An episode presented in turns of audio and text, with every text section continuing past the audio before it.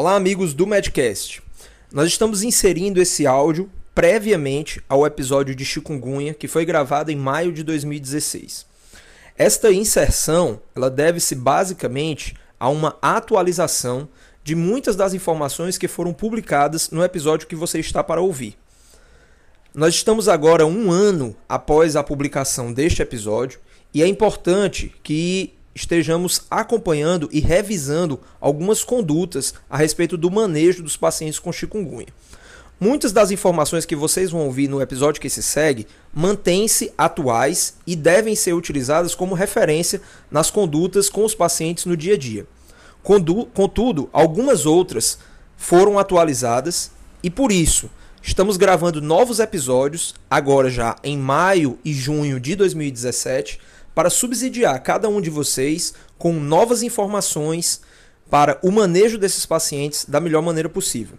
Portanto, recomendamos que você que está começando a ouvir o Medcast hoje e que por acaso está acessando esse episódio que foi gravado em maio de 2016, escute também os episódios que serão publicados em seguida no período de maio e junho de 2017, a fim de que nós possamos atualizar as informações até então publicadas.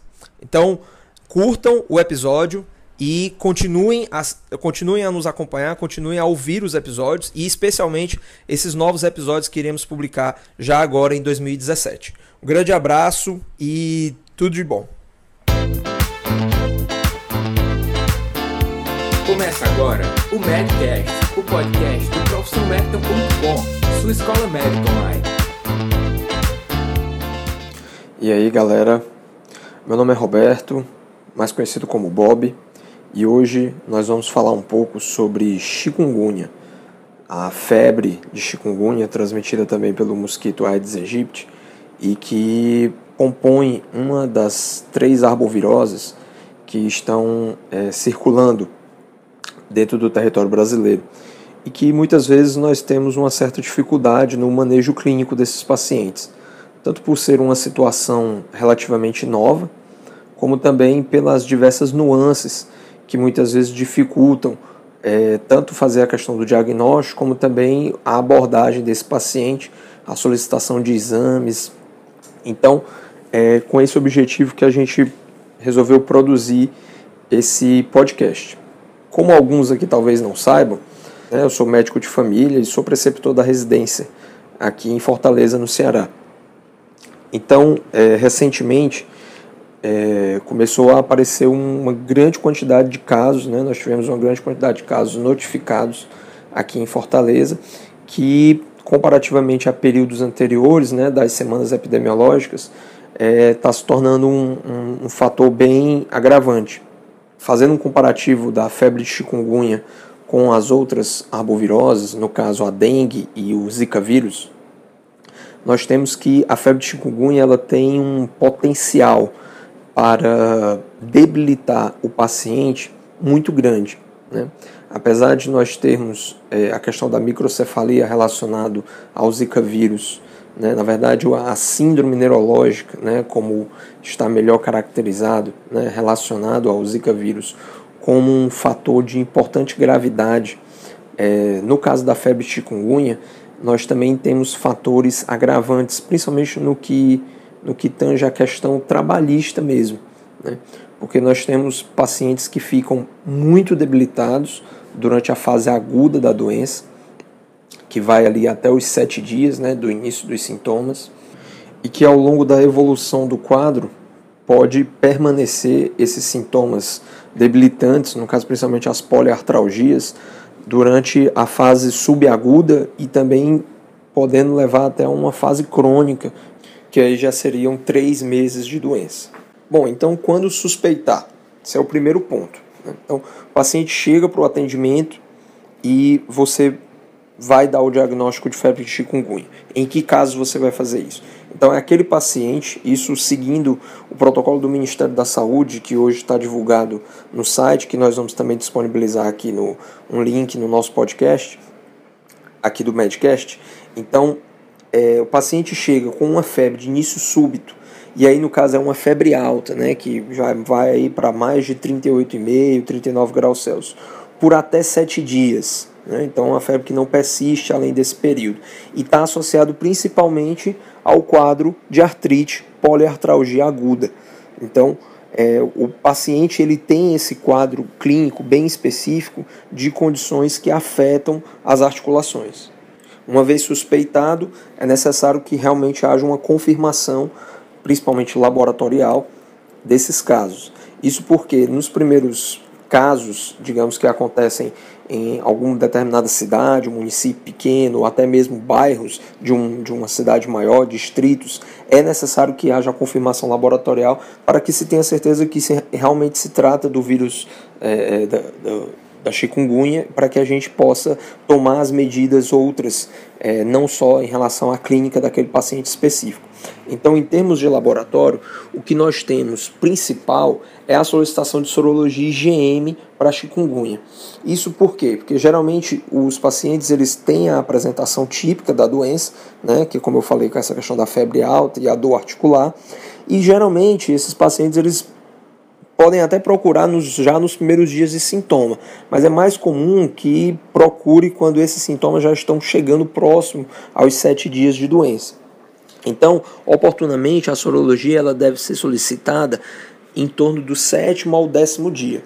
Mas até o final do mês, ou seja, até 30 dias depois do início dos sintomas, essa sorologia para IgM ela pode ser solicitada e ela vai servir como confirmação de caso de febre de chikungunya.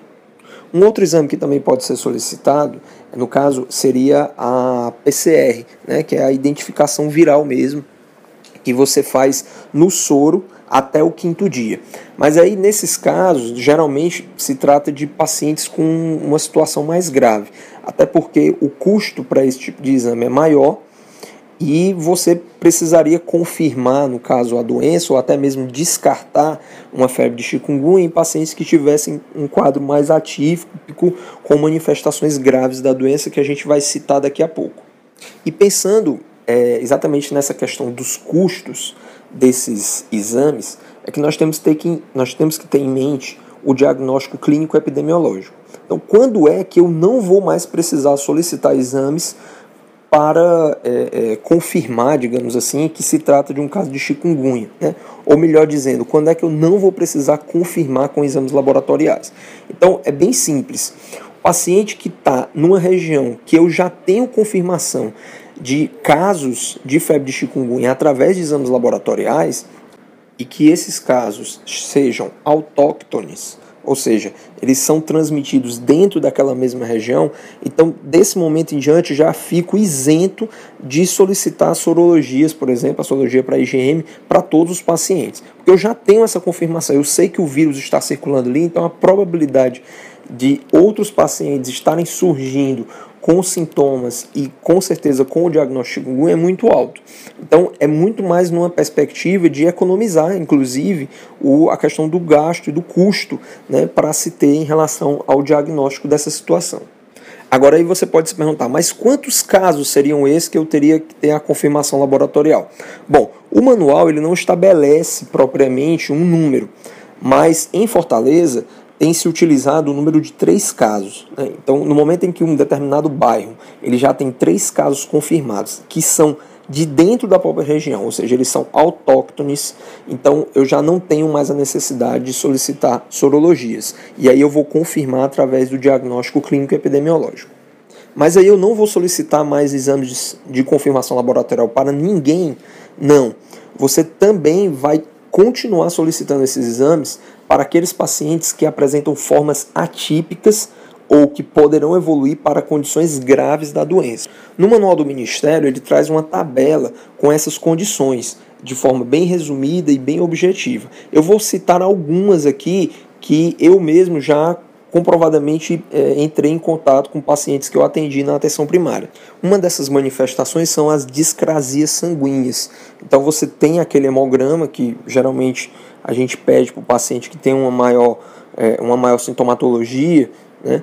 ou então um paciente idoso ou uma criança que a gente é, é, quer ver se os sintomas eles já estão tendo algum impacto a nível sistêmico né, para aquela pessoa, e aí você vê uma, um hemograma completamente é, é, desconexo. Né? Então você tem uma linfopenia e uma é, trombocitose, por exemplo, como o caso do paciente que eu, que eu atendi, em que ele tinha plaquetas muito elevadas, acima de 500 mil.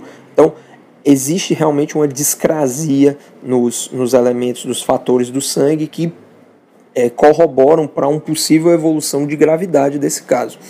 Outra situação que aí realmente remete a uma, a, a uma manifestação muito grave seriam manifestações neurológicas. Então, paciente que apresenta encefalite, meningite, então ele tem aquele quadro de irritação meningia e tem essas outras características da febre de chikungunya, como a artralgia e a febre alta. Então, esses casos também deverão é, ser notificados, ser solicitado a, os exames laboratoriais para confirmar.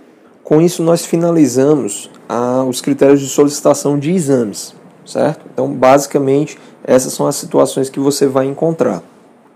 Quando você estiver de frente com o paciente, obviamente que você não vai aguardar esses exames, é, sair o resultado desses exames para iniciar o manejo clínico desse paciente. Você vai iniciar o manejo e também vai notificar, porque no caso é, a solicitação dos exames ela seria mais para uma confirmação de uma suspeita, mas a notificação ela já é feita de imediato.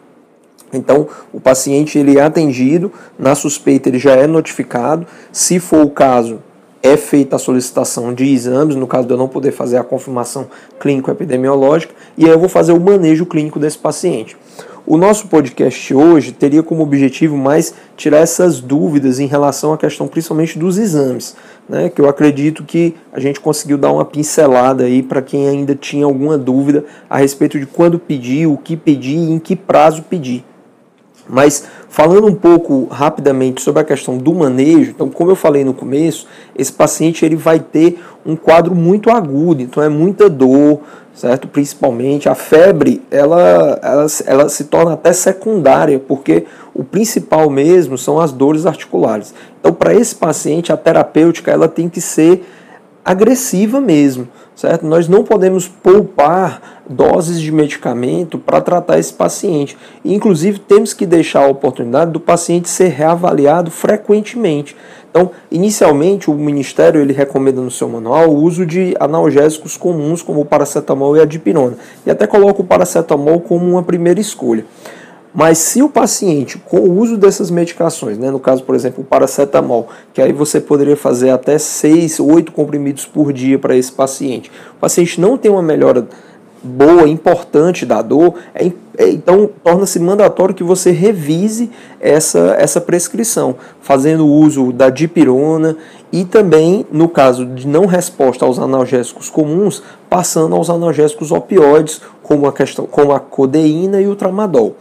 Dentro do, dentro do nosso podcast, a gente também vai deixar um link do manual de manejo clínico de dor na atenção primária, onde ele traz resumidamente, além das prescrições dos medicamentos, as orientações em termos de compressas, que lembrando, elas devem ser sempre frias no caso de chikungunya, e até sobre o uso é, do manejo de drogas nas fases subaguda e crônica, que aí é quando você poderá abrir mão de uso de anti-inflamatórios e até corticosteroides. Que isso aí eu também quero fazer um destaque de nunca, nunca utilizar anti-inflamatórios não, não esteroides e corticosteroides para pacientes dentro da fase aguda, porque nós devemos lembrar que nós estamos lidando com uma situação é, epidemiológica e que nós também temos vírus da dengue circulando e que nesse caso o uso de anti-inflamatórios ele está totalmente contraindicado, pois pode levar a uma manifestação grave da doença que seria no caso a dengue hemorrágica. Então esse esse tanto o manual do Ministério da Saúde como esse que na verdade é como se fosse um pequeno folder, né? ele é uma tabela né? com, com, com dicas de manejo clínico da dor para os pacientes de chikungunya. Então ele traz resumidamente tudo, todo o arsenal terapêutico de orientações em termos de compressas, fisioterapia, repouso que nós devemos ter em relação a esses pacientes que estão é, é, sendo afetados, no caso, pela febre de chikungunya. E por último, destacar a questão do atestado. Né?